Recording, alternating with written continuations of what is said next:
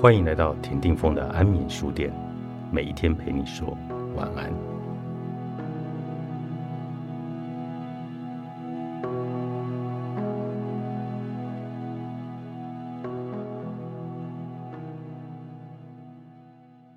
为了找出更多时间练习打鼓，我会同步进行两到三件事。我找出十五分钟的空档，在彼得帮马蹄更衣、准备入睡到讲故事前的这段时间。若重复播放长度四分钟，你的爱，那么在温奶瓶找出马蹄的陪睡绒毛朋友，这段时间内可以练习三遍以上。十分钟的空档，随时都可以播出。我在等人回电的时候，可以试着记住 B 段的节奏。我在写书的时候，可以边听歌，理清大鼓、小鼓怎么合奏。如果我一边冲澡一边对着空气练习打鼓，也可以算是额外的排练吧。为了有更多的练习时间，我在例行公事中塞入了练习。我采取的方式全部都是将打鼓的时间附加到另一件我正在做的事情上，属于一心多用的方式。虽然那些做法感觉完成了更多事，但是我很清楚那是行不通的。我录下自己的练习。聆听每一次练习的录音，当然多少有进步。对我再也不像是努力学飞却不能接受自己飞不了的鸵鸟，但距离才华洋溢这一词还是相当的遥远。一心多用相当的常见。我曾经调查过五百人，超过半数的人表示他们偏好以一心多用来达成重要的目标。不过科学家发现这样的偏好。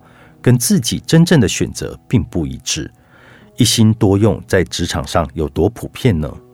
为了了解这件事，科学家在卡内基美容大学罗拉毕大师的发表下，前往一间理财服务公司和一家医疗的服务公司，观察员工每一分钟做出的选择。研究人员在三天时间，每分钟都跟着三十六位经理、理财分析师、软体开发师。工程师、专案主管，并备有计时器，测量每一位员工用多少时间思考或动作，然后再切换到别的作业。结果发现，员工在切换手边作业所花的时间平均只有三分钟。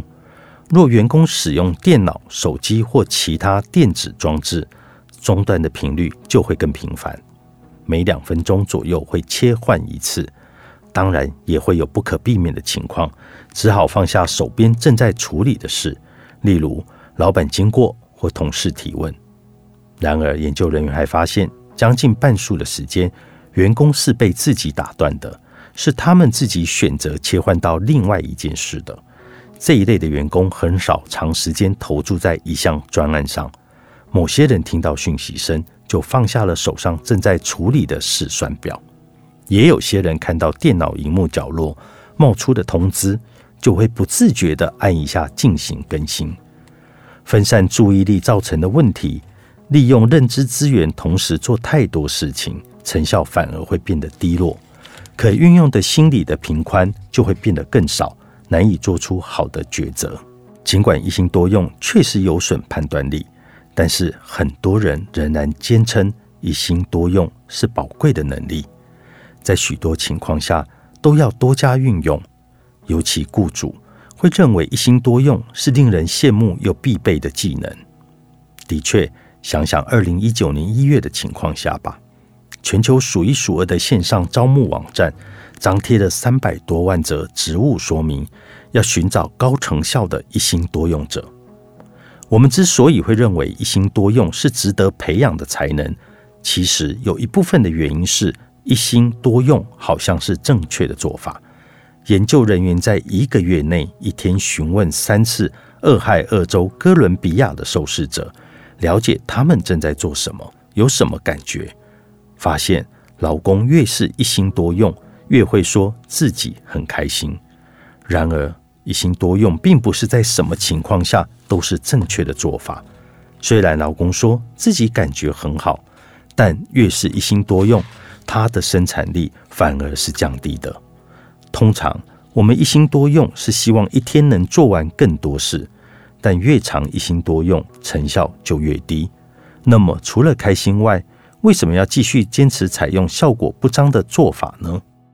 决胜视角，作者艾米丽·巴斯台，采石文化出版。